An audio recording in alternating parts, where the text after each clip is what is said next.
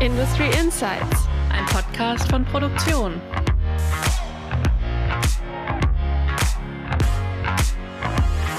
Hallo und herzlich willkommen zu unserem Industrie-Podcast. Wir freuen uns, dass Sie mit dabei sind. In Industry Insights sprechen wir in jeder Folge mit Persönlichkeiten aus der Industrie. Wir reden mit ihnen über ihre Karriere, ihr Leben und Technologietrends. Den Podcast präsentiere ich wie immer zusammen mit Julia Dusold. Beim Fachmedium Produktion ist sie vor allem für die Berichterstattung über verschiedene Fertigungstechnologien zuständig. Sie freut sich besonders, dass immer mehr Unternehmen auf digitale Lösungen setzen. Mit mir im Podcast-Studio ist Anja Ringel. Sie ist unsere Wirtschaftsredakteurin. Sie schreibt unter anderem über Bilanzen, Unternehmenskultur und digitale Transformation. Unser heutiger Gast ist Eckhard Eberle. Er ist CEO Process Automation bei Siemens. Hallo Herr Eberle, willkommen bei Industry Insights. Hallo, danke für die Einladung. Herr Eberle ist ein echter Siemensianer und seit 1992 im Unternehmen. Er war unter anderem schon Leiter des Geschäfts Niederspannungstransformatoren und Leiter des Business-Segments Control Components. Mit Herrn Eberle wollen wir heute vor allem über digitale Transformation reden. Die Themen sollen dabei unter anderem sein, wie die Digitalisierung nach zehn Jahren Industrie 4.0 vorangeschritten ist, wie Siemens Anwendern bei der Transformation hilft und wie die Zusammenarbeit aussieht und welche Vorteile 5G für die Industrie mit sich bringen kann. Wir freuen uns mit Ihnen, liebe Hörerinnen und Hörer und Herrn Eberle, in die Welt der Digitalisierung einzutauchen. Aber zu Beginn, Herr Eberle, haben wir folgendes Zitat von Ihnen gefunden. Die Krise zwingt uns, vorhandene und eingefahrene Strukturen auf den Prüfstand zu stellen und so völlig neue Wege und Potenziale zu erschließen. Mussten Sie denn persönlich in der Krise auch neue Wege gehen? Ja, absolut. Ich meine, das äh, ging ja auch durchaus sehr schnell. Wir haben ja letztes Jahr, als der, als der Lockdown kam, innerhalb von kürzester Zeit in Deutschland alleine fast 80.000 äh, Mitarbeiter vom Office ins Homeoffice bringen dürfen. Und das hatte eine massive Auswirkung, weil natürlich viele Dinge man gewohnt war, aus dem Büro heraus zu machen. Und wir haben in dieser Zeit sehr schnell auch gelernt, viele Dinge auch anders zu machen. Und das gilt für mich persönlich natürlich genauso. Da hätte man sich viele Dinge auch nicht so vorstellen können, dass Dinge virtuell gehen, ob das, das geht vom Vertragsabschluss mit Kunden über Software schreiben bis hin zu kleineren Testaktivitäten.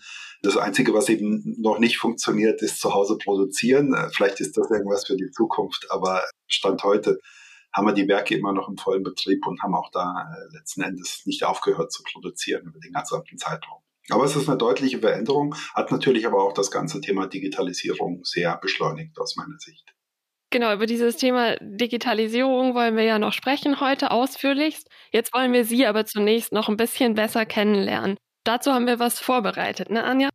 Genau, das kennen viele vielleicht schon aus äh, den ersten Folgen. Wir haben uns ein paar auf Sie zugeschnittene Entweder-Oder-Fragen überlegt. Mhm. Und Julia startet einfach mal. Auto oder Bahn? Auto. Hund oder Katze? Hund. Nach der Arbeit Fernseh schauen oder spazieren gehen? Ähm, spazieren gehen. Mehr Geld oder mehr Freizeit? Beides. Nürnberg oder Karlsruhe? Nürnberg zweitens, Karlsruhe erstens. Kantine oder Bäcker? Momentan leider Bäcker, gerne Kantine, wenn sie offen ist. Kaffee oder Tee? Kaffee. Homeoffice oder Büro? Halb, halb. Telefonieren oder Teams Call? Teams. Smart Factory oder künstliche Intelligenz? Smart Factory. Das war's auch schon. Sie sind erlöst von der Schnellfragerunde. Ja, spannend. Danke für den kleinen Einblick. Mit Ihrer Arbeit, deswegen ja auch die letzte Frage, befassen Sie sich umfassend mit der Digitalisierung. Was begeistert Sie denn besonders an der digitalen Transformation? Können Sie da zwei, drei Punkte nennen? Also aus meiner Sicht gibt es unheimliche Veränderung. Wir haben ja über das Thema Industrie 4.0 vor zehn Jahren angefangen zu diskutieren und hatten eine Wahrnehmung, haben über cyberphysische Systeme gesprochen, war alles sehr theoretisch noch relativ weit weg. Aber viele Dinge sind jetzt viel näher gerückt und was wir sehen ist, dass wir einen deutlichen Produktivitätszug erzeugen können, also nächstes Level durch die Digitalisierung, was Kunden die Dinge leichter machen. Und das leichter machen kann man vielleicht so ein bisschen sortieren in Dinge gehen schneller, Time to Market, Dinge gehen mit einer höheren Qualität, weil man die Prozesse besser überwachen kann. Man kann wesentlich flexibler und individueller produzieren, ne? Losgröße 1, solche Themen. Das sind Dinge, die wir in der Vergangenheit extrem aufwendig implementieren mussten und ist durch die Digitalisierung, die man praktisch als Level auf die Automatisierung setzt, kriegt man ein ganzes Stück mehr Flexibilität und auch Qualität im, im Prozess und in der Produktion, aber auch natürlich beim Design von Produkten und auch dann letzten Endes über die gesamten Lifecycle. Und das macht es so spannend. Und das ist natürlich auch eine, und deswegen gefällt es mir besonders gut, eine, eine Riesenveränderung, die gerade passiert. In den Prozessindustrien wurde das Thema am Anfang sehr skeptisch gesehen, hatte ich den Eindruck. Und äh, man hat am Anfang auch gesagt, na, das ist eher so ein Thema für die fertigungslastigen, also die diskreten Fertigungen. Aber man hat halt sehr schnell erkannt, in der eigenen Sprache der Prozessindustrie, dass viele Dinge sehr valide sind und dass die sich auch entsprechend transportieren. Da kommen dann andere Themen zum Zuge, aber meines Erachtens schon, schon sehr valide. Und ich glaube, das ist ein Punkt, der wirklich den Unterschied macht. Wir treiben das momentan sehr stark auch unter unserer Sicht. Wir nennen das Curiosity creates Future, weil die Leute sich wirklich damit auseinandersetzen und neue Dinge sehen und finden. Und ich glaube, das ist ein ganz wichtiger Aspekt dabei, dass man Interesse haben muss an, an den Themen und dann geht unheimlich viel. Und wir sehen das bei vielen Kunden. Die einen sind ein bisschen schneller, die anderen nicht ganz so schnell. Hängt auch ein bisschen von den Branchen ab und auch von den Laufzeiten natürlich der Anlagen. Diese Entwicklung geht ja jetzt schon eine ganze Weile mit der Digitalisierung. Mhm. Was würden Sie denn sagen, was so technisch gesehen die drei wichtigsten Meilensteine bisher waren für die Industrie? Aus meiner Sicht ist ein erster Schritt wirklich die Konzeption von 4.0 und da haben wir ja auch einen sehr starken Brand weltweit mit 4.0 und die Überlegung, dass, dass es in diese Richtung geht. Und das ist meines Erachtens ein ganz wichtiger Aspekt gewesen, diesen Aufschlag zu machen. Und der kam aus Deutschland und aus der deutschen Industrie. Und vor dem Hintergrund ist das, glaube ich, ein ganz wichtiger Punkt. Begleitend dazu sind natürlich ziemlich große Menge von Technologien entstanden, die uns helfen, diese Themen entsprechend auch zu materialisieren. Ja. Wir haben ein ganz anderes Level an Kommunikation erreicht. Da werden wir nachher auch sicher noch ein bisschen was dazu sagen. Das heißt, wir sind stärker connected und sind auch in der Lage, wesentlich mehr Informationen und Daten zu verarbeiten. Und das ist, glaube ich, ein ganz wichtiger Aspekt. Ein zweiter Punkt ist natürlich auch die Verschmelzung von IT und OT einen sehr wichtigen Beitrag leistet indem man dann natürlich eine größere Menge an Datenverarbeitung auf cloudbasierten Systemen treiben kann, vorantreiben kann und dadurch natürlich auch Computing Power hinzugewinnt, die man vielleicht in der Vergangenheit nicht hatte. Und das sind zum Beispiel solche Themen wie Simulation, die massiv das Geschäft, aber auch die wirklich die Entwicklung der Produktionsprozesse unterstützen kann, vorantreiben kann. Und das gibt meines Erachtens erst heute die Ermöglichung von hohen Datenraten, von Schieben von Daten in die Cloud und natürlich auch dann die Verarbeitung und der Erkenntnisgewinn dazu. Also eine ganze Reihe von Themen, äh, die damit verbunden sind und natürlich auch entsprechendes Equipment und das Material dazu. Das sind wesentliche Technologiethemen. Es geht aber auch sehr viel um andere Themen noch drumherum. Dieses Jahr gibt es ja auch ein kleines Jubiläum und zwar zehn Jahre Industrie 4.0. Und dazu hat Bitkom auch eine kleine Studie gemacht, die besagt, dass mittlerweile 62 Prozent der Unternehmen in Deutschland Industrie 4.0 Anwendungen einsetzen aber dass trotz dieser Verbreitung der Industrie 4.0 Lösungen in den Fabrikhallen immer noch zwei Drittel der Unternehmen sich als Nachzügler oder als bereits abgehängt selbst einschätzen. Wie ist denn da Ihre Einschätzung? Sind viele Unternehmen schon abgehängt und haben Nachholbedarf? Ich würde es wirklich nach Industrien sehen und nach der Geschwindigkeit und nach den Bedarfen. Fast alle Firmen sind Wirtschaftsunternehmen, die in irgendeiner Weise auch einen, einen Business Case hinterlegen müssen. Das heißt, sie überlegen sich, ob sich etwas für sie lohnt oder ob sich etwas nicht für sie lohnt. Und vor dem Hintergrund muss es natürlich auch einen Payoff geben und muss den, den zusätzlichen Gewinn geben. Und das ist natürlich in wie soll ich sagen, in schnell drehenden Branchen einfacher, weil natürlich dann die Zyklen kürzer sind als in langsamen oder etwas langsameren Branchen. Wenn ich jetzt eine große Chemieanlage, Ballchemie habe, Basisstoffchemie, die 40 Jahre laufen soll, dann werde ich relativ wenig daran ändern. Dann stecke ich meine Energie da eher in die Uptime und die Performance, was andere Anforderungen an die Digitalisierung stellt, als jetzt zum Beispiel eine, eine Biopharmabranche, die sehr schnell sich bewegt, die stärker Richtung Individualisierung sich bewegt, in Modularisierung sich bewegt Und vor dem Hintergrund haben die einzelnen Branchen unterschiedliche Geschwindigkeiten. Und darin gibt es natürlich dann Kunden, die affiner sind und nicht affin. Ich habe eher den Eindruck, dass da so ein bisschen ist, dass natürlich alles sehen, dass da ein Riesenzug fährt mit Digitalisierung und dass der ein oder andere da immer Sorge hat, wir sind hinten dran. Aber mein Eindruck ist gerade in den Prozessindustrien momentan, dass sich sehr viele auf den Weg machen und dass es nahezu keinen gibt, der nicht irgendwo auf dem Weg ist. Ja, das dann zu, einzuschätzen, wo das genau ist, ist dann immer etwas schwierig. Sprich, das ist einfach eine sehr individuelle Reise und man muss sich jetzt nicht unbedingt abgehängt fühlen, sondern muss für sich entscheiden, was als nächstes kommt. Absolut, absolut. Apropos als nächstes kommen, wohin geht denn die Reise mit Industrie 4.0? Was wird uns da in Zukunft erwarten? Ja, das ist wirklich eine spannende Frage. Aus meiner Sicht gibt es eine ganze Reihe von Feldern, die wir begehen werden und die sich entwickeln werden zum Thema Industrie 4.0. Ich möchte mal ein paar Beispiele nennen. Vielleicht hilft das so ein bisschen, das einzusortieren. Gerne. Es gibt einen Bereich, das ist die Modularisierung, die wir schon seit einem geraumen Zeitraum verfolgen. Wir sehen eben, dass gerade in Produktionen mit kleineren Mengen, mit flexibleren Anforderungen an die Produktion dass aus der Verfahrenstechnik heraus schon Module gebildet werden, die komplett automatisiert werden und eingebunden werden in eine Anlage. So, das hat natürlich eine Auswirkung auf die Verfahrenstechnik, auf die OEMs, die das zur Verfügung stellen. Es hat aber auch eine Auswirkung auf die Automatisierung. In der Vergangenheit wurde in der Prozessindustrie immer top-down komplett die ganze Anlage ingeniert. Die Verfahrenstechnik wurde geliefert ohne Automatisierung und dann wurde zusammengebaut und automatisiert. Das wird in der Zukunft mit den modularen Konzepten anders sein. Das heißt, OEMs liefern komplett automatisierte Module und es gibt darüber einen Orchestration Layer, wie das Leitsystem es heute auch schon ist und dass das koordiniert. Und das ist eine sehr interessante Sache, weil wir da halt in der Industrie auch Standards gesetzt haben, gemeinsam mit den Endkunden und unseren Mitbewerbern, nämlich das nennt sich MTP, Module Type Package, wo praktisch eine standardisierte Kommunikation zwischen diesen Modulen stattfindet und dadurch sichergestellt ist, dass im Prinzip egal ist, welcher Hersteller welches Modul eigentlich automatisiert hat. Und das gibt natürlich eine ganz andere Flexibilität und Geschwindigkeit in der Produktion. Das ist aus meiner Sicht eine Thematik, die sich sehr stark entwickeln wird. Eine andere ist das ganze Thema IoT, from Sensor to Cloud würde ich es jetzt mal nennen. Man hat ja auch in der NAMUR, das ist wahrscheinlich bekannt, das ist die Community der Chemie- und Pharmafirmen in Deutschland, hat man ja ein Architekturmodell sich erdacht, wo neben der klassischen Automatisierungspyramide auch ein sozusagen ein Second Data Channel aufgebaut wird. Und da geht es im Wesentlichen darum, über Sensorik Informationen aus einer Anlage zu erhalten, um dann entsprechend Schlüsse zu ziehen über die Maintenance, über die Performance der Anlage und wie sie entsprechend besser betrieben werden kann. Hat jetzt erstmal gar nichts mit der Prozessführung selber zu tun. Die bleibt nach wie vor in dieser Pyramide, aber es äh, stiftet natürlich unheimlich zusätzlichen Wert.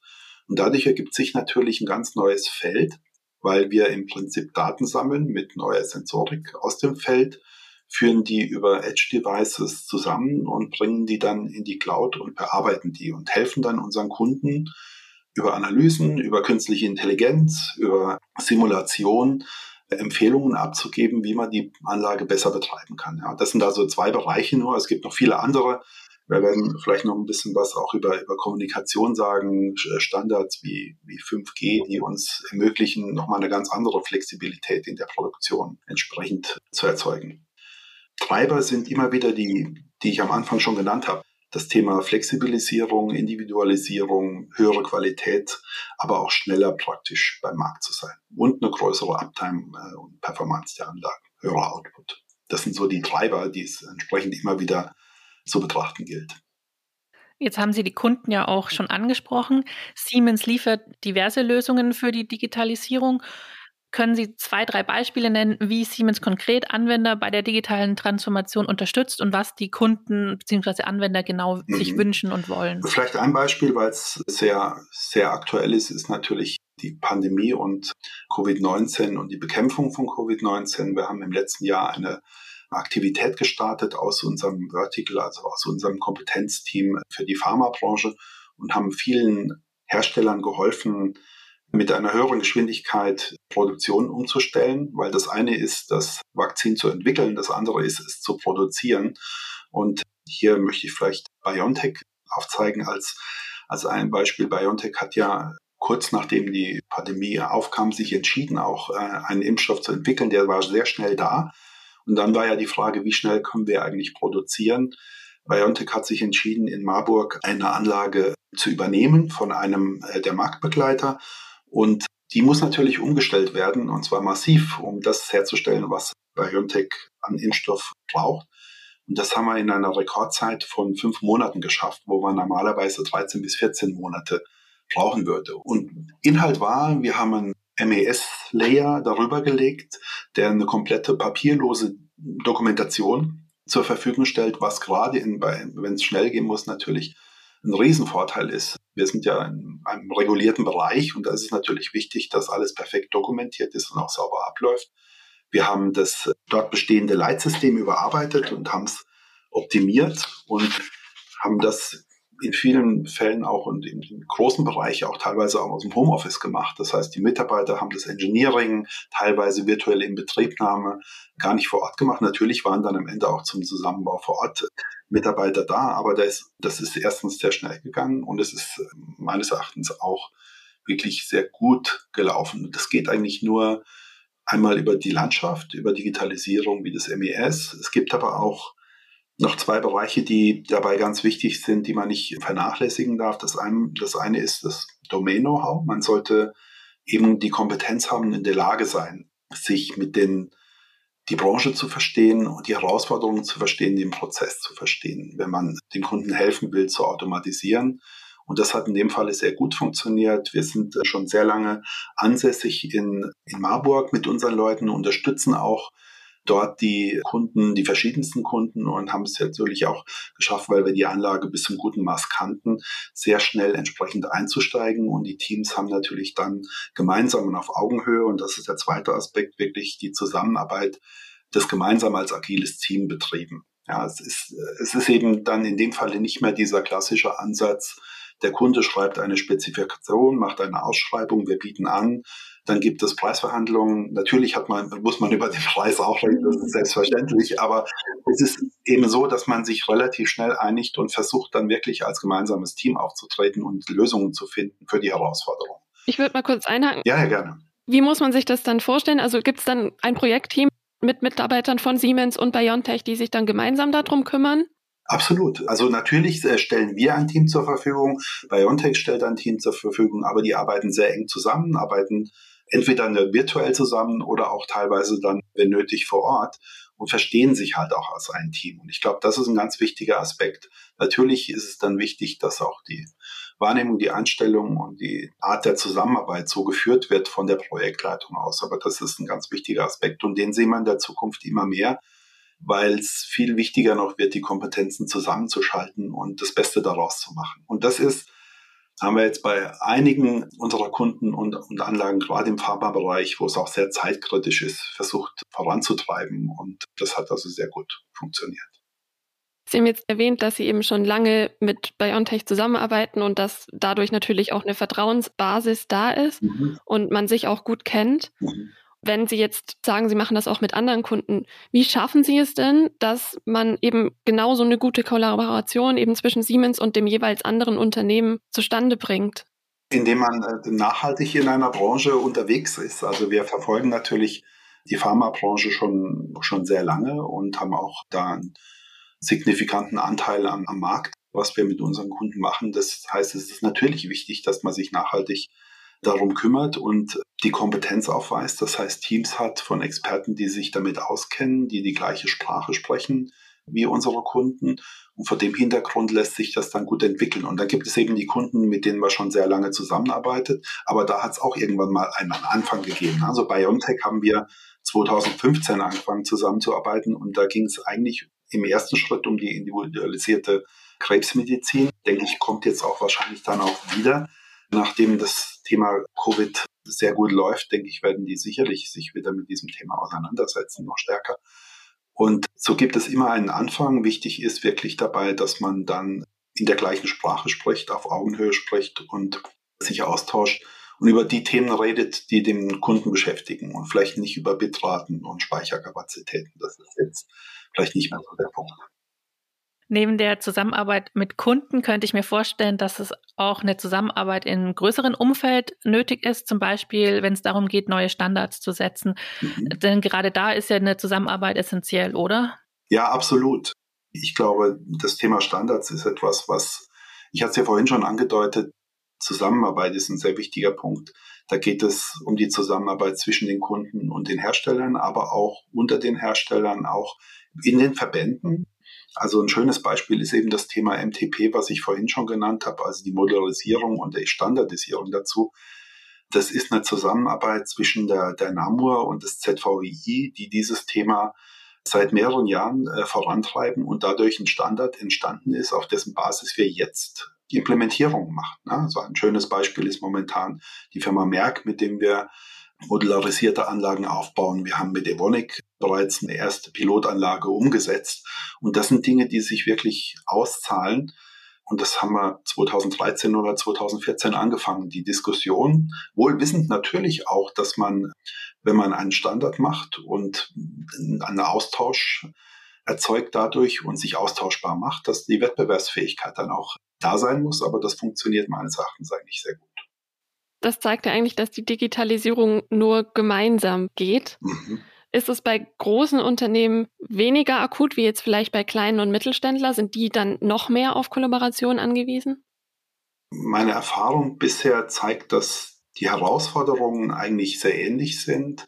Vielleicht die Art und Weise, wie, wie Dinge angegangen werden, anders betrieben werden. Und das ist wirklich sehr unterschiedlich. Wir, wir haben große Konzerne gesehen, die ein zentrales Programm gestartet haben, koordiniert über einen Chief Digital Officer, das das Ganze im großen Stil betrieben hat, dann viele Use Cases ausprobiert hat, sich dann auf bestimmte Themen fokussiert und die dann vorangetrieben.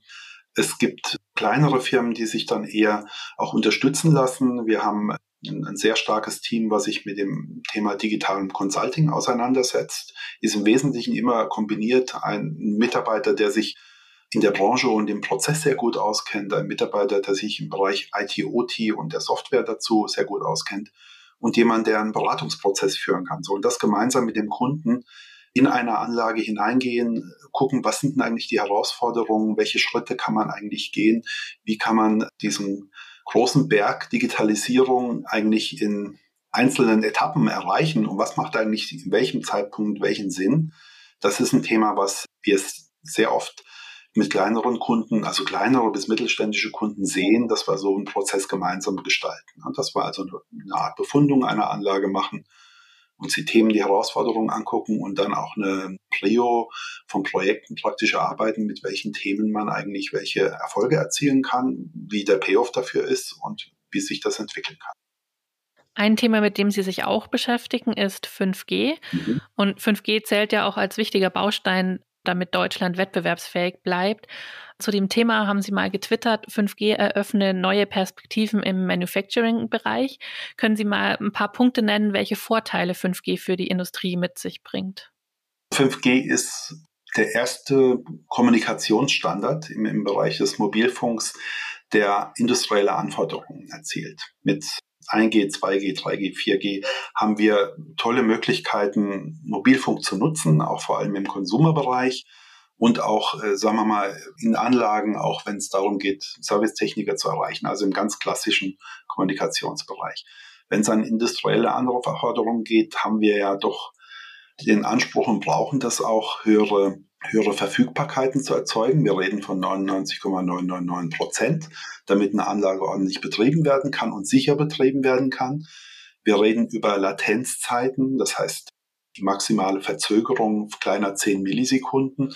Das war mit einem Vierer-Standard mit 4G nicht erreichbar. Da ist man bei Latenzzeiten mit Jitter von 160 bis 170 Millisekunden. Die Zeiten sind einfach zu lang, um einen stabilen, sicheren Betrieb zu gewährleisten. Vor dem Hintergrund haben wir jetzt mit 5G zum ersten Mal einen Standard, der genau das erfüllt und mit dem wir wirklich mit dem Thema 5G in die Anlagen, in die Hallen mit hineingehen können. Und das eröffnet natürlich sehr viele Möglichkeiten, weil natürlich dann alles, was ich per Funk abbilden kann, muss ich nicht verkabeln.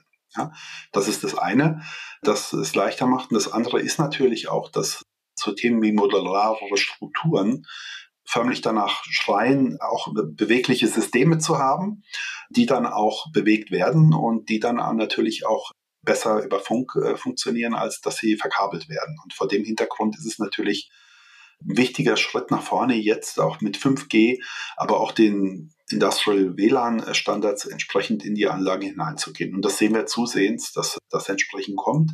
Auch hier gibt es eine Standardisierung. Jetzt mit dem Standard der Version 16 und auch 17 kommen wir natürlich dann auch wirklich in den Bereich, den wir brauchen für, für industrielle Anwendungen. Da hat die Industrie auch sehr stark mitgearbeitet, um diese Standards zu definieren.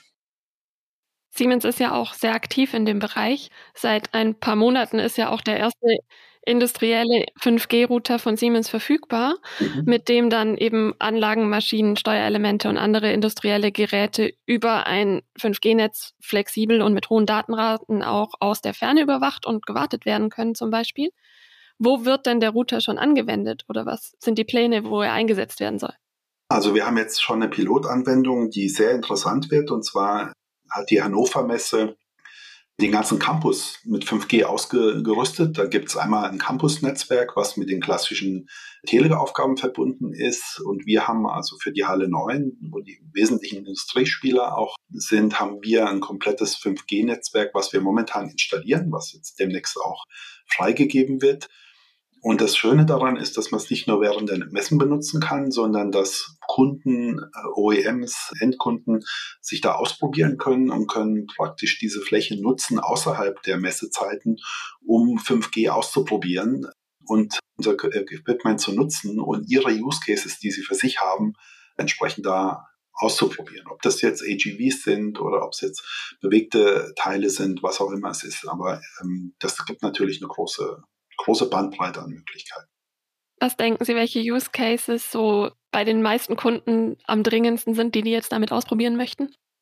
Momentan ist mein Eindruck, dass sehr viel im innerbetrieblichen Transport relevant sein wird, also diese Automatic Guided Vehicles, die relevant sind, oder auch die ersten Schritte mit Robotics, die damit verbunden sind und mit beweglichen Robotern. Das werden die Themen sein, die, die sich da im ersten Schritt entwickeln werden.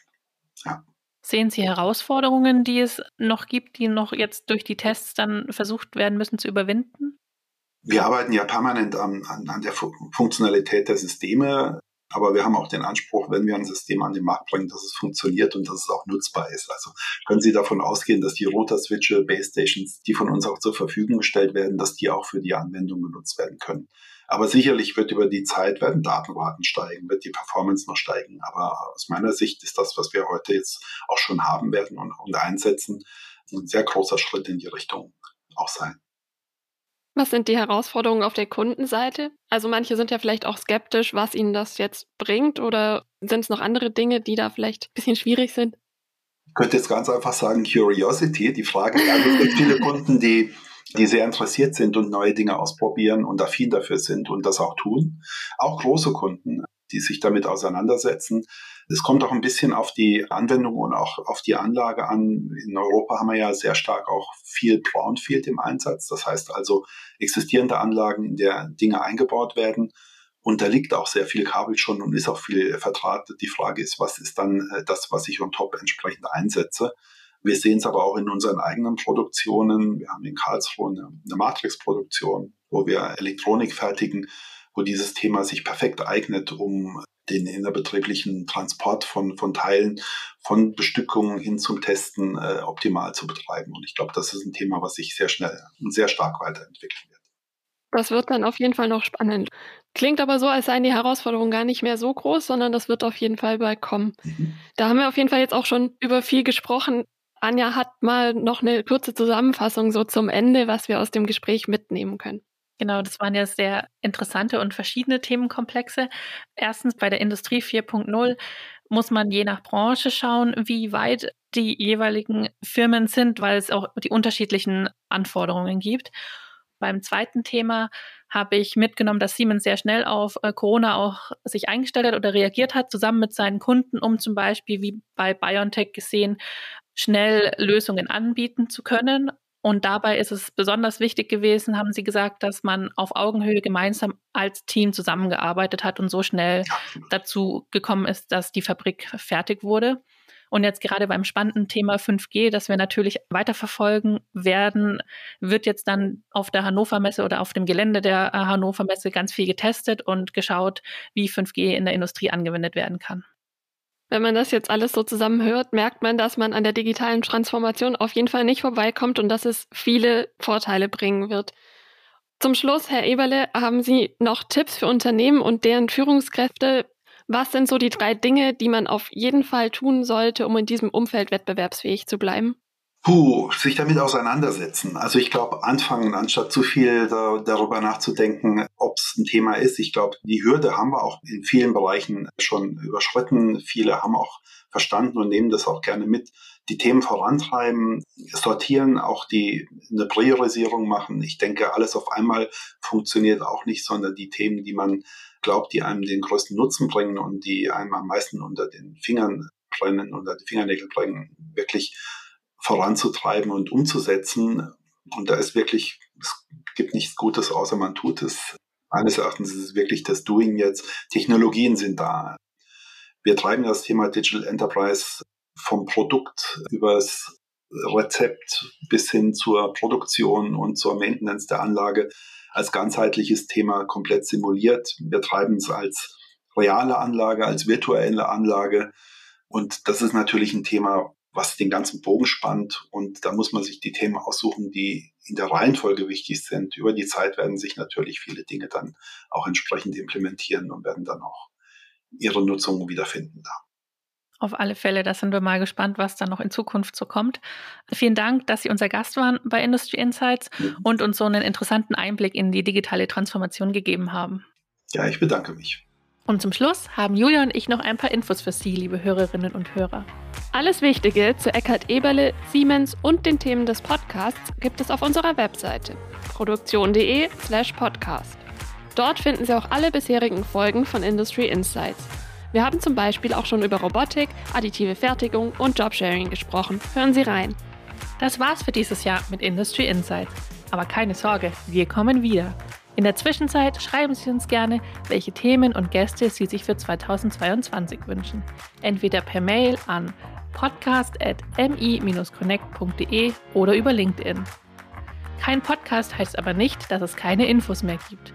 Um auf dem Laufenden zu bleiben, folgen Sie gerne Produktion auf LinkedIn oder abonnieren Sie unseren Newsletter. Dann verpassen Sie auch nicht, wann es weitergeht mit Industry Insights. Vielen Dank, dass Sie uns heute zugehört haben. Bis zum nächsten Mal, Ihre Julia Dusold und Anja Ringel. Thank you.